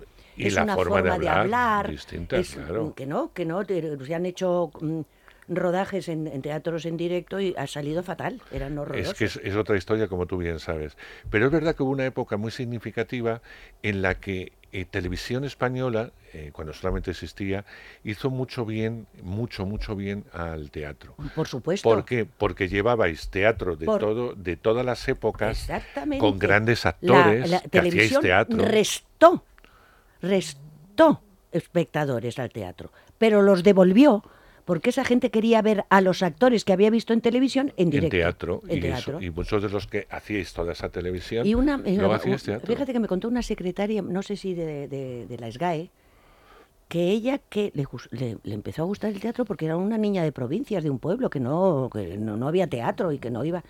Y que viendo todas las funciones que, que habíamos hecho, que empezó a gustarle mucho el teatro. Tú fíjate, hemos, hombre, hemos dado entretenimiento a mucha gente también, ¿no? Sí. y les hemos hecho pensar de todas maneras y les hemos hecho conocer que hay unos señores que les llaman clásicos que, que, eh, hablaban, que escribían en verso. Y Mm. que, claro, Es verdad, pero no solamente eso, fíjate que al día de hoy, María José, eh, la, la sección que hiciste de zarzuelas, que, que llevó a mucha gente a conocer la zarzuela que no se conocía, al día de hoy, sabes que esos DVDs se siguen vendiendo, porque se editan sí, DVDs sí. remasterizados, Sí, sí, etcétera. bueno, no, es que no lo sé y, por qué. y os siguen viendo en esas zarzuelas que se hicieron con mucho lujo, que hoy serían muy caras ¿eh? de producción, porque no se hacían con dos duros, que No, no, que la no, estaban muy bien hechas y es- muy eran bien- como películas. De hecho, algunas se estrenó en cine, como tú bien sabes. Eh, y que hizo que la gente se acercase a un género tan, tan nuestro Claro. como es la zarzuela. Otro con género que está denostado, Andrés. No Sí, porque entiendo. menos el, eh, cuando se exhibe la zarzuela y se exhibe muy poco tiempo y lo llenan, el resto, estoy hablando de, de Madrid, o sea, que se presente con calidad. Pues zarzuelas hay muchas, pero las muchas compañías que no, no, no tienen la, la categoría suficiente. Claro. Claro, cuando uno va al Teatro de la Zarzuela de Madrid a ver las zarzuelas, o sea, la temporada Es de zarzuela, es, tú lo sabes, Hombre, claro. es fantástica. Pero hay a veces que hay compañías, con todos mis respetos a esas compañías, Porque no pueden, porque... eh, pero no se puede presentar como se presentan porque se necesita una base Mira, eh, y una estructura eh, Es que dramática y yo musical. Yo pienso, como hay que ayudar a tanto, en este país hay que ayudar a tanta gente. Otra de las ayudas es parte de, de ayudar a la cultura, señores. Si hubiese cultura, la sanidad, la enseñanza, y todo estaría mucho mejor. Mm. Todo muchísimo mejor, porque la gente sabría lo que es. Ya no es cultura. Es que primero hay que enseñar a leer a los niños. Primero es la enseñanza. Y los médicos están maltratados, los maestros están maltratados, los actores están maltratados, los periodistas también, vosotros... Pero entonces, esto es un maltrato mm, tremendo. Lo de este país es que nos maltratamos mutuamente y nos echamos y nos echamos tierra. Somos un país estupendo, con una gente estupenda, donde diez de los mm, mm, seis de los mejores cantantes españoles, eh, siete de los mejores pintores españoles. eh, eh, eh, es todo así y no nos damos cuenta que somos un país muy muy creativo, y, pero y nos, y nos echamos tierra por encima, cosa que ni los franceses ni los italianos, bueno, los italianos mm, así, Según. según, pero ni los franceses ni los ingleses, ni, nos echamos tierra por encima. Señores, despertemos y quitémonos los guijarros. A mí me da mucha envidia los franceses. Creo Sí, que apoyan, apoyan su cultura como Claro. nadie, apoyan su cine como nadie, apoyan su teatro como, Como nadie. nadie, claro. eh, hacen que la gente vaya. Apoyan la enseñanza, caramba. Mm. El otro día salía un, un ministro, no, no era de cultura, era de, de sanidad, o de, ya no me, y, de- y le decía a los jóvenes, leed, leed mucho, leed que es muy necesario. Y no era, no era el ministro de cultura, ¿eh? Mm. era un ministro de, mm, yo qué sé. Chicos, es que de verdad, esto... mm, Ay, Dios mío, y cuando te dicen, pero si es que España es una maravilla, si es que España es maravillosa, las gentes somos maravillosas, la comida es maravillosa, el sol es maravilloso, las playas son estupendas, la gente es estupenda. Cuidémonos un poco Un los unos a los Un otros. poquito, un poquito. ¿Y el teatro lo has aparcado del todo? María No, José? no me han aparcado. ¿Te han aparcado? Sí, sí, yo estoy, yo soy invisible ya en esto. Soy, ¿Y eso? soy una ex. en todo ya. Pero me parece raro, ¿no? Sí, Porque pues el sé. teatro no hay edades. Bueno, tenía, no, que va, tenía un proyecto, pero se ha ido a la porra. No, no. Por no. un poco esto de la pandemia, Sí, etcétera. esto de esto ha sido muy esto ha sido muy tremendo y hay gente que está muy mal. ¿eh? Sí, sí. Hay gente que aparte de nuestra profesión, que hay gente que lo está pasando muy mal. Tenemos a ISGE que ayuda, pero que tampoco y aparte de que no somos los actores solo, que hay gente que lo está pasando muy mal. Mm. Que en mi casa hay una iglesia y te da escalofrío ver las colas que hay, esas colas que llaman del hambre. Mm. Es tremendo, es tremendo. Y luego se oyen que hay unos gastos indebidos, unos mm, sueldos indebidos, un derroche indebido y verdaderamente, pues, no lo sé, mira. Pues me extraña lo del teatro, María José. Yo, que ya sabes que en pandemia, cuando han abierto teatros y cines, yo he ido como espectador. Yo también he El- ido, ¿eh? Y sabes que el teatro está funcionando muy bien. Muy bien. Bueno, con las Dentro de, restricciones. de- sí, eh, claro. son las restricciones Dentro de, de butacas, y y butaca no, no- sobre todo la comedia, eh, Sí, porque la gente quiere divertirse. La gente quiere pasarse. Quiere risas, eso está claro. Eh, ya en septiembre parece que si todo sigue así, vuelve a la normalidad, vuelven los musicales, Ojalá, que hasta ahora no se podían exhibir. Porque por la gente que tenga trabajo. además. Claro, y yo veo que, que la gente responde, que se lo pasa bien, y además lo digo en muchas entrevistas, que eh, se ha producido un fenómeno en teatro que no, que no existía hasta ahora, que es que han desaparecido las toses con las mascarillas. ¿Te has dado cuenta que la gente no tose? Antes era como una verbena Sí, de pero es que ha toses. desaparecido la gripe, no sé si Será por eso. Será por pero, eso. O que a la gente le da vergüenza toser, pues se limitan raramente. Pero yo voy al teatro y digo, qué milagro, el silencio absoluto. Y eh, además, de- de- ¿sabes que Yo pienso que la gente está agradecida que se haga teatro. Sí, sí. Está es muy verdad. agradecida, se nota además, ¿eh? Sí, la- las ganas sí. aplauden hasta cuando Sí. salen diciendo eh, no se quite usted la mascarilla, etcétera, etcétera. pues sí, aplauden como locos. Aplauden. Van como una sesión de colegio.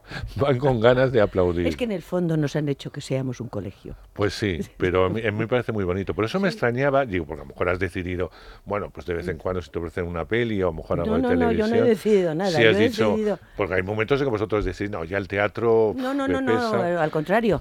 Lo, vamos, Porque ahora es más cómodo hacer teatro que antes, en tus tiempos, porque ahora se hace una sesión, Sí, se descansa hombre. dos días, Hombre, eh, es una cosa a distinta contar, a si lo no que a ti te ha tocado. que- pero si no es- teníamos tiempo de que no nada. te daba tiempo ni a vivir. o No, sea, que- ensayabas a las 3 de la tarde, hacías función a las 7, hacías función a las 11, eh, podías ensayar la función próxima a la 1, eh, tenías, eh, te levantabas y a lo mejor tenías televisión encima y hacías televisión por la mañana. Y entonces teníamos un, ¿sabes? Eso no lo sabes. Y hay que contárselo a la gente. Teníamos una señora que nos llevaba maquillajes, o ropa interior, pantalones, todo, porque no, no podíamos ni leer el periódico. No podíamos salir a comprar, no teníamos tiempo.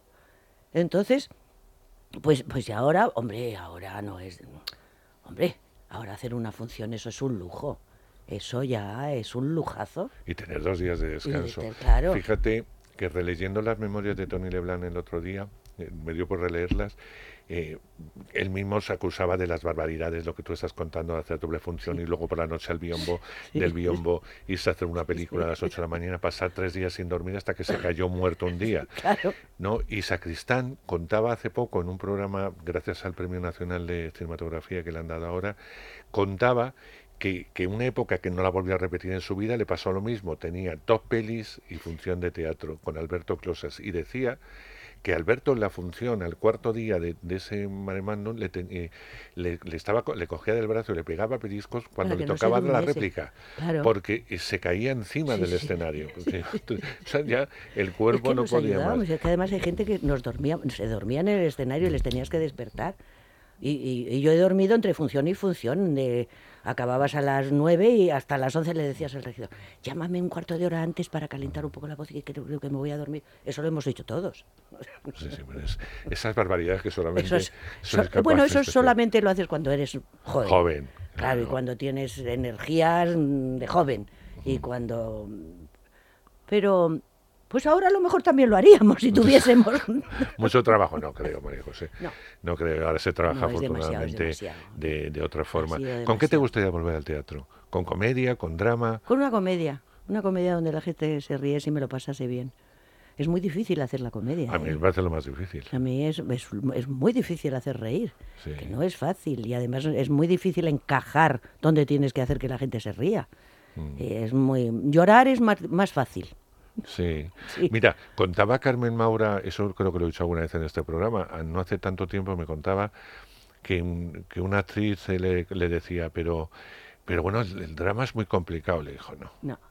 Lo complicado es la comedia, porque mira, tú en el drama bajas el tono, hablas más despacio, eh, te salta la lágrima y ya está. Pero sí, llorar es muy fácil. Y ya hacer. está. Y la Lo penuria. enganchas. Ahora, la comedia, que tiene que mantener el gat, el ritmo, la forma y tal, no todo el mundo está preparado No, para no, la no, comedia. Hay actores magníficos, Que no saben dramáticos, hacer comedia. que no saben hacer comedia porque no tienen ese tempo, no, tienen ese, ese ritmo. Ni sentido del humor tampoco, ni no tienen, ju- justamente. Hombre, la cosa de la, de la tristeza, que además la gente, como somos así de, de morbosos, Mm. la tristeza es estupenda. Claro. Sí, porque a Doña De, Pura. toda- de todas maneras, las comedias no dejan de ser grandes tragedias. Es Sí, decir, cuanto más sufren los personajes centrales, más se ríe la gente. Sí. No, no dejan de ser. Hay algunas comedias que son realmente hombre, tragedias para los actores. Barilete y Gredi, que son unas comedias divertidísimas, que además son de lujo, son de eh, las que hacía mm, Alberto Closas, que eran una maravilla, eran una maravilla, ¿no? Hacer comedia. Y no, como dices tú, no todo el mundo sabe hacerlo, como todo el mundo no sabe hacer televisión, o todo el mundo no sabe hacer doblaje, por muy buenísimos actores que seas. Fíjate qué curioso. Es, es así, pero es así. Sí. Bueno, vamos a volver un poquito a Amalia en el otoño. Amalia en el otoño se pensó, recuerdo porque no estamos diciendo ningún secreto, porque No, lo no. han comentado los, los productores y directores. Se pensó por en principio para una serie de televisión, para hacer un Para, piloto. para hacer un piloto. eh, se quedó un poco ahí, no sé muy bien. se hizo una especie de medio corto, se hizo un pequeño piloto y se quedó ahí. Mm. Y luego, después de la pandemia, pues se han alargado unos cuanta- unas cuantas escenas, pero nada más. Esto y, y ya está. Y ahí ha quedado que bueno es un es una factura que no está mal y, y espero que a la gente le guste porque esa gente que no es como tú dices esa gente que no tiene plataformas y que no y que no lo puede ver en otro sitio que vaya al cine y se lo va a pasar. Es agradable, es agradable. Sobre todo porque son personajes reconocibles, María José. Sí, porque son, son hu- humanitos. son personajes humanitos.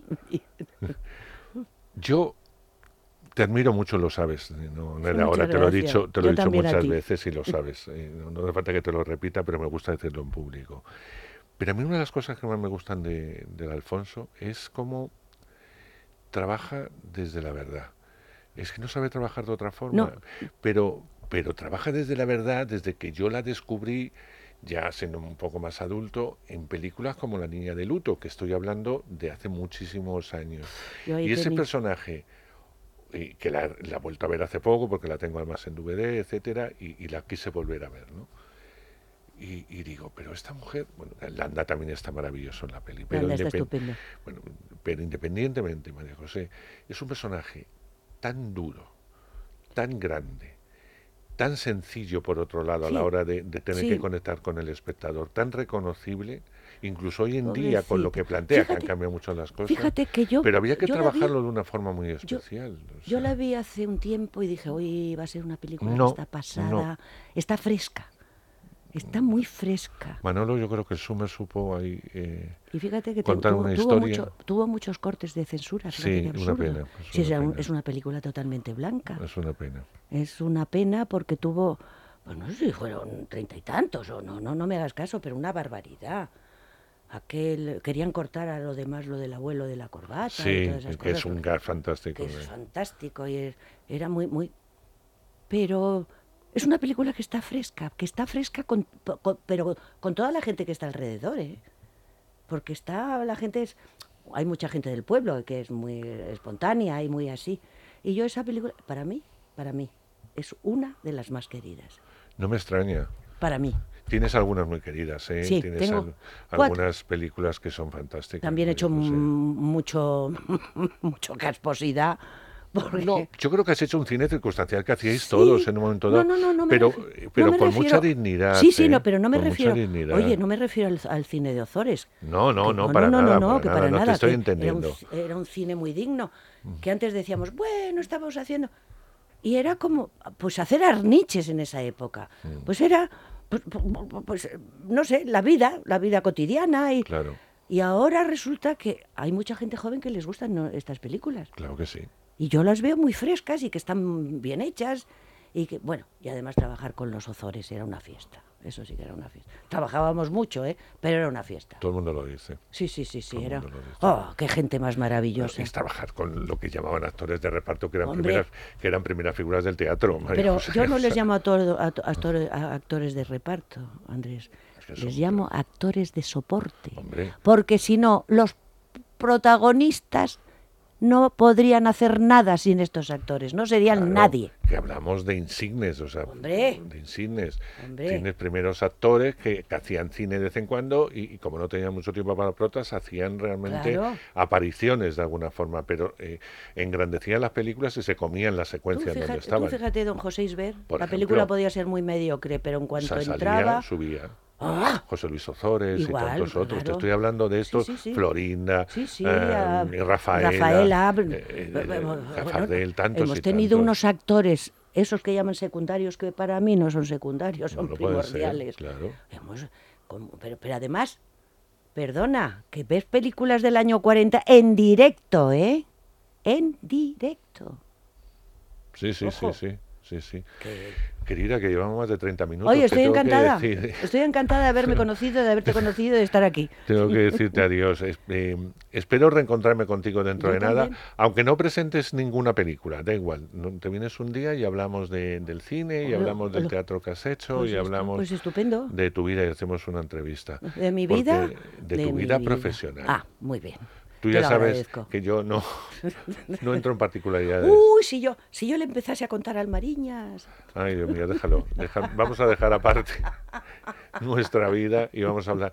Es tan rica a veces profesionalmente que no se necesita hablar de una vida íntima y privada. Pero ¿por qué? Eh, has yo creo, conocido y has trabajado con tanta gente maravillosa. ¿sabes José. una cosa que he tenido tanta suerte, Andrés? Me han ayudado tanto en esta profesión. Todo el mundo, menos uno, que no ayudaba a nadie, Mm. no solamente a mí. Y, y ya, este ya no está. Pero, ¿sabes que aquí, en esta profesión, te quitan la tarta y el papel de la tarta? A mí me han dado el el papel, las miguitas y la tarta entera. He tenido muchísima suerte, pero, pero mucha, mucha, mucha, mucha suerte. Y he tenido unos compañeros, eh, todavía he tenido la suerte de los grandes, de conocer a grandes, eso sí. Pero nadie te ha regalado nada, querida. No, es Lo verdad. has tenido que trabajar He y he mucho. trabajado mucho y como una burra, esa es, y eso es trabajar verdad, ¿eh? y mucho. He- he tra- Y basta con ver tu filmografía y ver muchas cosas que afortunadamente se conservan de tele también para ver ese arco iris que te decía yo Sí, sí. de interpretaciones.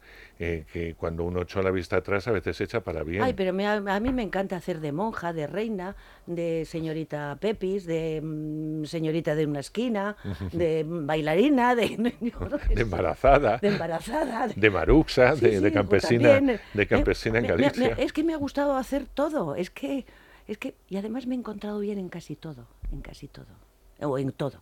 Es que eres muy grande, querida. Muchas gracias, voy decreciendo No. con la edad. Tú siempre serás muy grande. Muchas gracias. Muchas Tenéis en el a cine ti. Amalia en el otoño, donde vais a disfrutar de una grande. Vayan ustedes que les va a gustar, de no verdad. solamente está ella, sino como ya me han nombrado algunos, como son Víctor y Manolo Zarzo, Víctor, y Víctor Máximo Máximo Valverde, y por supuesto eh, Manolo Zarzo, Incombustible Manolo, que está maravilloso también. Y a pesar de que ¿Y tiene qué- sus añitos, ¿eh? Qué buena gente. Siempre lo ha sido. Qué Otro grande, otro grande. Amalia en el otoño, en los cines en toda España. Querida, que te adoro, un besito. Muchas gracias, Andrés. ¡Mua! Muchas gracias. Y a ustedes que vayan, por favor. Un beso, que sean ustedes felices. Bueno, se han acabado los estrenos, con, además de una forma feliz, con una grandísima, como siempre, María José Alfonso. Y vamos a saber a quién le tocó los packs de Peter Rabbit 2 a la fuga. Efectivamente, película que ya podéis ver desde este mismo viernes en todos los cines de España. Vuelven las travesuras en Peter Rabbit 2 a la fuga. Vea Thomas y los conejos que han creado una familia improvisada, pero a pesar de sus mejores esfuerzos, Peter no parece sacudirse su traviesa reputación. Aventurándose más allá del jardín, Peter se encuentra en un mundo que aprecia sus trastadas, pero cuando su familia lo arriesga todo por ir en su búsqueda, Peter deberá decidir qué tipo de conejo quiere ser. Va ya está en cines, como decía, sorteábamos por gentileza de su distribuidora de Sony España cinco entradas dobles y cinco bolsas, entradas dobles que son válidas para Cinesa, excepto Capitol o Cine UCC y Palacio de Hielo. Preguntábamos qué deporte vemos practicando a los Rabbit y sus amigos en el tráiler. Varía tanto el esquí o el paracaidismo, porque es los dos deportes que lo vemos. Y los ganadores son Rafael Ramos de Madrid, Eduardo de los Ríos de Valladolid, Pedro López de Madrid, Sandra Gómez de Valencia y Alicia Carrasco de Málaga. Bueno, pues enhorabuena a todos y animaros con el concurso de esta semana que es el sorteo en Blu-ray y DVD de una película estupenda, Mauritanian, eh, que yo creo que eh, tenían que haberse estrenado en cines, incluso debería haber estado nominada en los Oscar, en los apartados sobre todo interpretativos, porque tanto su protagonista como Jodie Foster están realmente magníficos. Pero bueno, para eh, para que vosotros veáis lo que estamos diciendo, tenéis esa oportunidad. Y ahora os vamos a dar oportunidad, ya que estamos hablando de DVD y de sorteo, de hablaros de esta película un poco más ampliamente y de otras que ha elegido Sergio.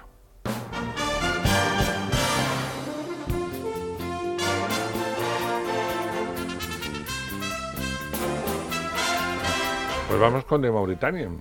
Efectivamente, como decía, es una película que merecía algo más. Si se hubiese estrenado en cine, seguramente hubiese dado más que hablar, porque al final la, estrenarse solamente en plataformas es lo, lo que tiene. Pues mm, trata la historia de. Es una historia, está basada en hechos reales, de una persona que es eh, apresada por Estados Unidos, metida en Guantánamo, no tiene juicio. Él dice que es inocente, que no ha cometido los atentados terroristas de, los que le, acusan y va a llegar una abogada, que es el personaje de Jodie Foster, va a entablar una serie de, un tipo de relación con él, eh, una relación laboral, estrictamente laboral, pero en el que se va a implicar bastante en la defensa de, de este hombre. Sale en DVD, cuesta 18 euros, lleva el Future, que ya sabéis que son entrevistas en el set de rodaje mezcladas con escenas y making of, y también sale en Blu-ray, cuesta 20 euros. Además de lo anterior, lleva una serie de entrevistas con Jodie Foster y con Kevin McDonald en los propios sets de rodaje. Monster Hunter ha sido un pinchazo fuerte, cuando todos imaginábamos que iba a funcionar muchísimo mejor que lo que ha hecho en taquilla, ¿no?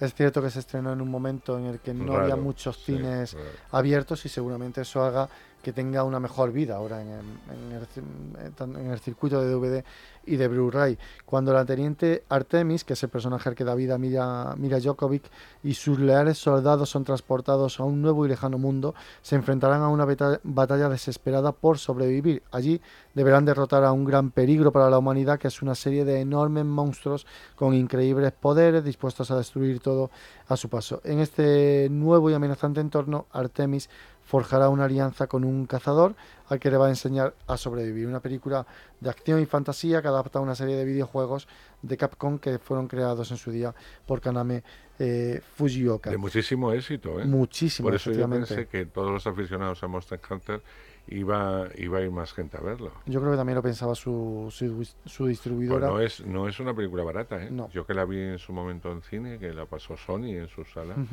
me pareció una película súper cara, o sea que para lo que ha recaudado, que es bastante miserable. Sí, porque además en, en la pantalla se nota la producción, es decir, hay, hay películas que son muy caras, pero muchas veces se lo llevan los sueldos de los actores. Y además yo creo que el gran pinchazo fue en el cine chino, sí. pues los chinos estaban abiertos y tal, y que le dieron la espalda a esta película. Habría que saber por qué le dieron la espalda, quizá porque a lo mejor no, no seguía las líneas del juego, es que no lo sé, no no nos llega mucho de lo que ha pasado. Si queréis comprobar cómo es la historia y si a vosotros os gusta o no, pues la tenéis en DVD que cuesta 18 euros, lleva el reparto y los personajes, un arsenal monstruoso, las armas de la película y para los gamers del juego a la pantalla, además de las escenas eliminadas y ahí a lo mejor en ese en ese reportaje ¿no? del juego a la pantalla podemos ver las diferencias que hay entre uno y otro. Eso es en el caso del DVD, cuesta 18 euros. Hay una edición de Blu-ray que lleva el mismo contenido adicional y que cuesta 20 euros. Y luego hay una edición de 4K UHD que cuesta 25 euros y una más de 4K UHD metálica, edición limitada, que cuesta 30 euros. Bueno, pues eh, es lo que habitualmente hace Sony con su, con su producto. Película que nos gustó mucho, que se llevó el premio de interpretación, eh, pues eh, nuestro querido Anthony Hawkins con El Padre. Efectivamente, eh, tiene Anthony, que tiene casi 80 años, vive solo en su apartamento de Londres y va a rechazar cada una de las enfermeras que su hija Anne trata de imponerle. Sin embargo, tal necesidad es cada vez más acuciante para ella, ya que ha decidido trasladarse a París para vivir con un hombre que acaba de conocer. Pronto se va a hacer evidente que la percepción de la realidad es cada vez más confusa para Anthony. Una película eh, brillante, una película también muy dura, muy, muy dura, y que la parte fundamental es el guion, aparte de las interpretaciones, es el guion y el montaje, porque me parece una auténtica mm. maravilla. Siendo una obra teatral, porque no deja de ser una obra muy teatral, que aquí la interpretó Ernesto, Ernesto no, Héctor Anterio, eh, magnífico en ese personaje, nada que envidiar a lo que hace Anthony Hawkins, eh, más clara, porque quizá en esta película te va, te va metiendo en la, puede permitirse el lujo de meterte en la, en la mente de este enfermo de Alzheimer, con lo cual el espectador va a llegar un momento en que sabe eh, diferenciar lo que es la realidad a lo que este hombre está, eh, está viendo o está pensando, cosa que no pasa al principio y te va despistando un poco de qué pasa porque esto es tan raro hasta que te das cuenta de, esta enfermedad que es, terrible y eso no pasaba en el teatro y eso lo hace muy cinematográfico. Yo creo que tanto ella eh, como él, él sí se llevó el premio, ella debería haberse, Olivia Colman. Eh, Colman haberse llevado el premio a la mejor actriz de, reparto porque primero hay que aguantar a Anthony Hawkins, me refiero a la, presencia. Eh, que tiene eh, como actor y como presencia cinematográfica. Eh, darle la réplica es difícil y estar a esa altura muchísimo más en un personaje no solamente menor, sino mucho más contenido que el personaje de, del propio Hawkins.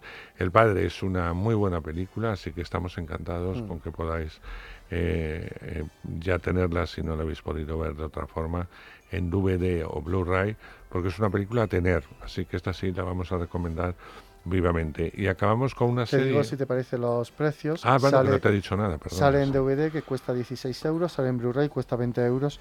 Es una pena que no lleve material adicional. Me hubiese gustado mucho ver eh, cómo fue el making of con un grande, ¿no? Como sí, pero no lleva nada. Pero no, no lleva absolutamente nada de material adicional. Sí, a veces viene muy cargado y otras veces, eh, bueno, por lo que sea, la distribuidora española no, no decide que no que no se saque que sea lo básico, vamos. Bueno, finalizamos, eh, si te parece, Sergio, con una serie que ha funcionado muy bien, que sus protagonistas estuvieron con nosotros para presentar eh, Reyes de la Noche. Hablo de Mike Sparvé y Javier Gutiérrez, eh, que son los dos protas de esta serie que está emitiendo Movistar, pero para todos aquellos, que son también muchos que no tienen Movistar, se pueden acercar ya al DVD o Blu-ray. DVD solo. DVD solo, sale, en Blu-ray. Sí, las, las series que saca eh, Movistar ya pasó también con Antidisturbios, solamente salió en DVD. Vale, vale. Bueno, pues vamos con Reyes de la Noche. Reyes de la Noche que advierten por activa y por pasiva que es ficción, que no está basada en la realidad, pero evidentemente nos recuerda demasiado a la disputa que tuvieron José María García y de la Morena en la sonda. Francisco Javier Maldonado, alias Paco el Cóndor, que le da vida a Javier Gutiérrez, es el periodista deportivo más importante de la radio española en los 80. Los oyentes le admiran, los jugadores le temen y los presidentes de clubes y el gobierno le odian. Cada medianoche reúne a millones de oyentes junto al transistor y desde hace años el Cóndor no tiene rival. Hasta ahora que J. Montes personaje al que da vida a Miki Esparvé, su alumno más aventajado, la nueva promesa de la radio, empieza su propio programa deportivo. Estalla una guerra descarnada de esta forma, en la que los dos periodistas de raza están dispuestos a literalmente todo, con tal de hacerse con el trono de rey de las ondas. Sale solamente en DVD, cuesta 20 euros, es una pena porque, eh, a no ser que no nos hayan informado mal, no lleva tampoco nada de material adicional. Pues posiblemente. Em, es verdad que tal y como acaba la serie, si Movistar eh, quiere, podría ampliar a una segunda temporada para seguir con las eh, aventuras de estos dos. Pero bueno, de momento que sepamos solamente está la primera mm, eh, temporada de Reyes de la Noche, que también tiene un final, según se mire, pues bastante redondo para, para ver también lo que sucedió, aunque digan que está basado, que no está basado en la realidad, sí en los llamados hechos o vida real. Bueno, pues estoy seguro que Reyes de la Noche luego cuando llegue la temporada de premios, cuando pase el verano y demás, va a ser una de las series que, más va a sonar. No lo sé. No, no lo sé, falta mucho y ha habido series muy buenas que se están estrenando. Y entra dentro del apartado comedia, ¿eh? se está estrenando mucha comedia. Sí, pero. Vamos a ver qué pasa. Pero personajes masculinos no hay tantos. Si, Falta mucho, falta mucho año, falta mucho año, ya sabes, Sergio que todo empieza también en septiembre, octubre, para mm. todo fuerte y es lo que queda en la mente a la hora de premios, etcétera. Bueno, hablando de premios, le daremos nuestro premio máximo a Kelu, por lo bien que lo hace siempre. Darte a ti las gracias, como siempre, Sergio. Y nada, deciros que la semana que viene volvemos, pero por favor, ir al cine, no hay ya ninguna excusa. Las medidas de seguridad son plenas, ¿sabéis? Incluso durante pandemia os hemos explicado que no ha habido ningún caso en el mundo, que todo el mundo siguiendo las reglas, no hay ningún problema y disfrutar a lo grande y en pantalla grande del cine nos agradece suficiente y además con este calor que estamos sufriendo en algunas comunidades donde mejor se está en el cine. Yo más de una vez iría dos veces. Me metería la sesión de las cuatro y luego a continuación de las 6 o las 7 y así me paso la tarde en un cine fresquito y al mismo tiempo entreteniéndome. Un placer, lo dicho, nos encontramos la semana que viene y os dejamos con la banda sonora de Peter Rabbit 2 a la fuga, eh, en este caso con el grupo Green Day.